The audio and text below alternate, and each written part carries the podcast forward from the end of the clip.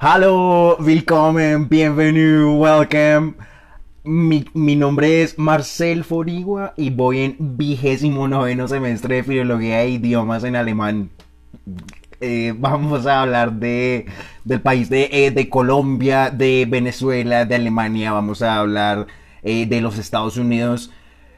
It's 420, baby. Vamos a hablar de los College Humor. Hemos mencionado a College Humor a veces, por ahí hemos hablado un poco ya de ellos. Hemos dicho que son un colectivo de actores. Eh, pues son eh, Maravich, Brennan Lee Mulligan, eh, Ralph Reika, que es de India. Eh, bueno, entonces ahí uno ve toda la diversidad del país de Estados Unidos, se ve ahí en el elenco de College Humor. Y, se, y se ven los apellidos, hay unos apellidos que son alemanes. Hay una chica que es de apellido Foapal, ¿ya? Con, con V, ¿ya? V-O-R, Foapal, ¿ya? P-H-A-L. Y bueno, pues así en gringo lo pronuncian Forpal. Forpal, Foapal, es una, eh, Foapal es, una, es un apellido alemán. Entonces, pues bueno, vamos a estar en estos países. Vamos, empezamos por Colombia porque es donde estamos. Vamos a empezar hablando del profe Ferrer. ¿Por qué empezamos hablando del profe Ferrer? Al profesor Ferrer ya lo habíamos traído, habíamos hablado del profesor Enrique Ferrer, dio un curso en la Universidad Nacional que se llamaba Historia de las Ideas Políticas y el man tenía un argumento contundente con respecto al estatus legal de la cannabis en el país de Estados Unidos. ¿Cómo es el negocio allá? Entonces dice, o sea, hace poquito salió una noticia que el Estado de Nueva York legalizó la cannabis para uso recreativo, entonces con eso ya son 15 estados en el país de Estados Unidos, de 50 estados que eh, legalizan eh, la cannabis en Estados Unidos. Entonces el cuento es que dicen, ok, son solo algunos estados los que están legalizando eso. Lo que pasa es que ya no hay tantos peajes como acá y la gente allá se puede mover entre estados, entonces todo el mundo se va para California, se va para Colorado, se va para Nueva York se van a donde sea legal la marihuana y entonces lo que uno tiene en realidad es todo el país haciendo negocio con eso. Así que preguntémonos cómo están las sociedades latinoamericanas con ese contexto allá con Estados Unidos haciendo negocio con eso. ¿Cómo están las sociedades latinoamericanas ante ese prospecto? Entonces es el, el, profesor Ferrer tenía ese, tenía ese argumento. El profesor Ferrer es un man reteso, es un man colombo venezolano, un man impresionante. Eh, yo eh, le tengo mucho respeto al profesor Ferrer. Así que, bueno, pues es uno de los colombianos, sí, pues él, nació en Venezuela, pero él también hasta, él ha tenido mucho que ver con Colombia también, porque dado muchos cursos acá.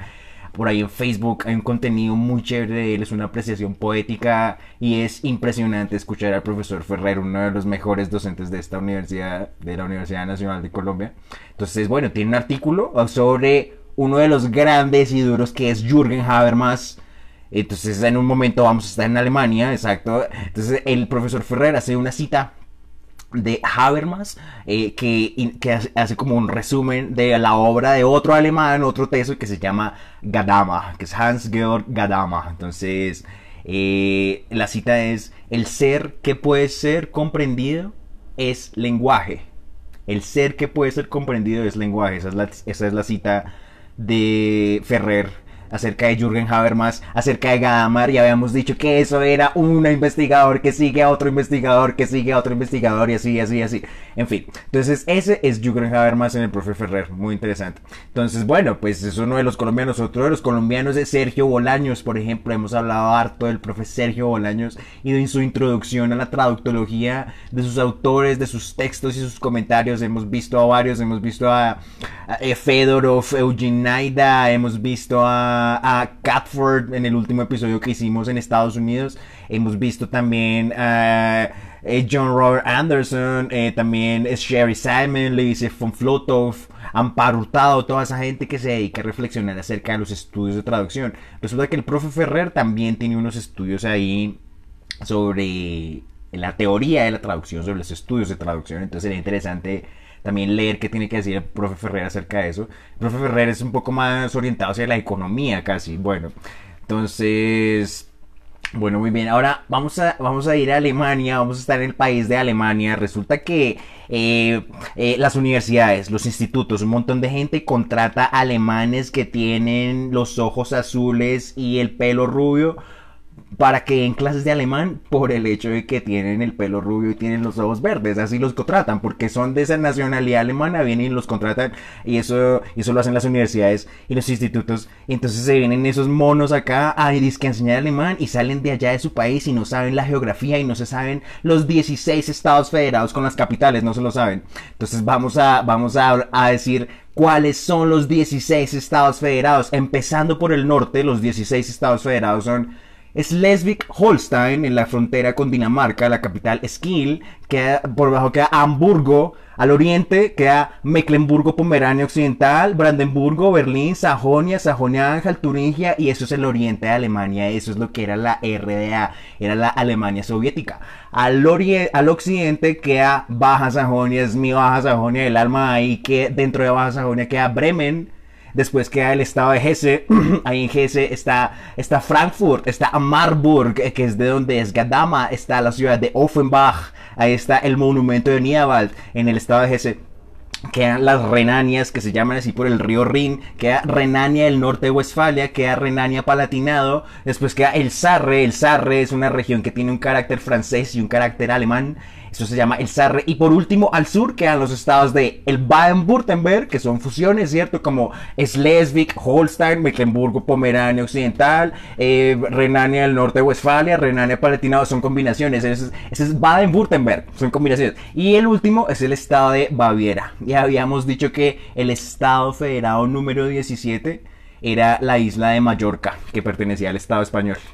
Entonces, ese es el país de Alemania. Jürgen Habermas es del estado de Renania del Norte de Westfalia. La capital de Renania del Norte de Westfalia es la ciudad de Düsseldorf. Düsseldorf, de ahí de Düsseldorf, ahí en Düsseldorf nace Jürgen Habermas, que es una de las grandes inspiraciones del profe Ferrer. Y entonces de ahí de Düsseldorf también son los Antilopengang, que son unos, que son tres muchachos que hacen hip hop en alemán, una gente muy tesa, muy impresionante. Entonces, bueno, esos son los alemanes. Eh, vamos ahora al país de Estados Unidos. Habíamos dicho que en el barco del Mayflower habían llegado los padres peregrinos a la costa este de lo que hoy son los Estados Unidos. Entonces, eh, ahí en los Estados Unidos hay una región que se llama Pensilvania. Habíamos dicho que ahí en Pensilvania particularmente habían muchos de, esos, de ese fenómeno que se llamaban los, los Deutsch Americanas, son los German Americans, o sea, los, los, los, los, los, los germanoamericanos. Entonces, ¿cómo se sabe, cómo se sabe que son germanos? Por los apellidos. Entonces son gente de apellidos Reich, Hof, Somers, Wattenberg, Spielberg, Forboil, eh, lo que ustedes quieran. Entonces todos esos son palabras alemanas, son nombres alemanes. están ahí en la ciudad de Pensilvania. De ahí de Pensilvania era un señor que se llamaba Harry Haslinger. Entonces, como estamos en el 20 de abril, vamos a hablar de Harry Haslinger, a ver qué tiene que ver ese señor con el estatus de legalidad e ilegalidad que ha tenido el cannabis a lo largo de la historia. Harry Aslinger era el director de una cuestión allá en Estados Unidos que se llama el FBN. El FBN es el Federal Bureau of Narcotics. Es, digamos, la Oficina Federal de Narcóticos. Es el FBN eh, entonces, eso es allá en, Pensilvania. Tenía un título de primer comisionado. En inglés se dice así, se dice First Commissioner. Era el, el, el, título que tenía Harry Aslinger. Entonces, simplemente lo que ellos van a hacer es que ellos van a empezar a criminalizar y a perseguir las sustancias como el cannabis, la heroína, la cocaína. Ellos empiezan a perseguir eso arbitrariamente. No porque ellos estén preocupados de que eso sea un problema de salud o que eso tenga que algún impacto con las personas. Nada de eso. No les interesa nada de eso. Entonces hay un, hay un periódico, un, medio digital que se llama Business Insider, para que vayan y se lo pillen, es el Business Insider, son fuentes de ellos, van y se lo leen el artículo en inglés. Entonces dice, eh, eh, eh, Ah, ah, no, y Business Insider, Business Insider es de Axel Springer. O sea, imagínense, ¿de dónde es Axel Springer? Axel Springer son alemanes. o sea, pues eso son allá en Estados Unidos, pero eso es, es de alemanes. Eso, sí, eso le pertenece allá a, los Springer. Bueno, muy bien. Entonces ahí hacen un artículo donde hay una cita. Donde hay, un señor que también es de apellido alemán. Es un man que se llama eh, Erlich Baum entonces el señor Baum va a salir públicamente a decir qué fue lo que hizo la administración Nixon y todo eso. Bueno, entonces vamos a leer, la traducción que estamos proponiendo para esa cita. Dice, la campaña de Nixon en 1968 y posteriormente la Casa Blanca Nixon tenía dos enemigos, los antiguerra izquierda y los negros. Éramos conscientes de la imposibilidad de ilegalizar bien sea estar en contra de la guerra o bien sea estar en contra de los negros. Pero, pero si hacíamos que el público asociara a los hippies con la marihuana, a los negros con la heroína, y si luego criminalizábamos a estas sustancias, íbamos a ser capaces de disgregar a esas comunidades, íbamos a poder arrestar a sus líderes, hacer redadas, terminar sus reuniones, vigilarlos cada día y cada noche en los noticieros. Entonces se pregunta el señor Baum con sus, apellidos, alemanes, ¿Sabíamos que estábamos mintiendo sobre las drogas? Por supuesto que lo sabíamos. Entonces eso lo admitieron públicamente. Ellos sabían que estaban diciéndole mentiras al mundo sobre... no, eso está en la cultura. Entonces por eso es importante meterse en esas discusiones. Ojalá en el idioma inglés. Ventaja tienen las personas que saben entender esa lengua en este tiempo que corremos. Hay, una, hay dos películas. Vamos a hablar de el arte, los artes, vamos a hablar del cine. Entonces, vamos a hablar de dos películas. Hay dos películas, una que se llama Hey Dude, Where's My Car? y otra película que se llama Reefer Madness. Vamos a hablar de Dude, Where's My Car? Eso es con con Ashton Kutcher y con el personaje que hace a Stifler en, en American Pie. Es una película muy graciosa, es muy chistosa, es, una, es muy entretenida, o sea, es muy entretenida verla definitivamente. Entonces, bueno, es una película del género de, de, que tiene que ver con la hierba y la cannabis, películas que tratan ese tema. Hay muchas películas que hablan de eso. Pues la película de Kutcher y el actor este Stifler, bueno, pues es un, en tono de humor, evidentemente. Hay otras películas que lo tratan pues ya desde otras perspectivas. La otra película que mencionábamos era Reefer Madness. Entonces uno investiga y uno lee. Entonces resulta que Reefer Madness es una película que hicieron como en los 60 Tiene otro título. Reefer Madness también le pusieron el título de escandaloso. Eh, Tell Your Children. Tell your children significa literalmente díganle a sus niños. Súper escandaloso el, título. Y Reefer Madness es como la locura del porro, algo así, literalmente, eso es lo que quiere decir Reefer Madness. Entonces, ¿qué es lo que quería mostrar esa película? Los, los efectos negativos de la marihuana y que supuestamente la gente salía volando y le salía humo de la cabeza, cosas muy ridículas y muy alejadas de la realidad de lo que es el consumo de marihuana en el cuerpo humano. Así que los activistas después, mucho tiempo después, van a usar esa película, van a usar Reefer Madness para decirle al mundo la ignorancia que hay sobre eso, para decirle al mundo, miren, la gente cree esto sobre la marihuana y esto no es así para nada. Y, eso, y uno investiga y Reefer Madness, pues eso lo hace conservadores fundamentalistas del sur de Estados Unidos, allá en Texas. Entonces, pues bueno, digamos, toda esa investigación, todo ese carretazo que estamos diciendo acá, pues eso lo hace un, un man que se llama Adam, Adam Conover que conduce un, programa, un contenido que se llama Adam Ruins Everything. Entonces el man hace toda la, toda la investigación sobre Aslinger, sobre los mexicanos, los negros, todo eso. El man cuenta todo eso en un video de, que está en la página de, los chicos de College Humor, que son estadounidenses, son de Estados Unidos. Así que bueno, pues esas son las reflexiones que tenemos el día de hoy acerca del cannabis en el 20 de abril. Estas reflexiones sobre las drogas. Vamos a terminar con unas reflexiones sobre el significado de las palabras.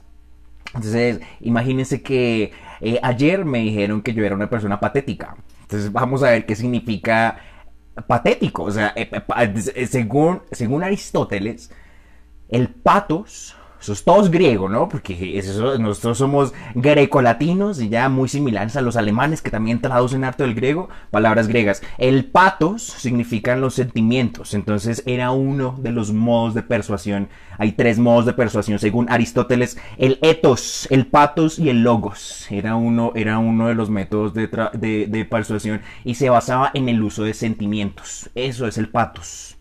Eh, el, patos también es una técnica de comunicación que usa la literatura, que la usa el cine. Se basa en anécdotas, se basa en el misterio, en lo maravilloso. Eh, eh, cuando hablamos en el campo de la psicología, lo patético es el sufrimiento, se asocia con el sufrir. y, y, cuando hablamos también de la comunicación humana, hablamos de provocar em, la empatía, de apelar a los sentimientos que, ya residen en la persona, es una especie de, confesión íntima y personal. Es un problema de lenguaje y de cultura y habíamos hablado de uno de los grandes germanos que desconocen los docentes de alemán. Estamos hablando de Beethoven, Ludwig van Beethoven. En 2020 estábamos en el año de Beethoven. El año pasado se cumplieron 250 años del nacimiento de Beethoven. Y entonces Beethoven compuso una sonata que se llama la sonata patética. Y habíamos dicho que eso lo habíamos tocado cuando teníamos 15 y 16 años y había sido un recital y eso lo tocan pianistas profesionales y queremos hacer una versión en salsa de eso. Así que Patetic es una sonata y es un problema de lenguaje y de cultura. Así que vamos a terminar con esta cita de la profesora Conchita Otero, otra grande, otra grande de, de los estudios de traducción. Dice, el problema no es la lengua, el problema es que no entiendo este mundo de aquí. Gracias.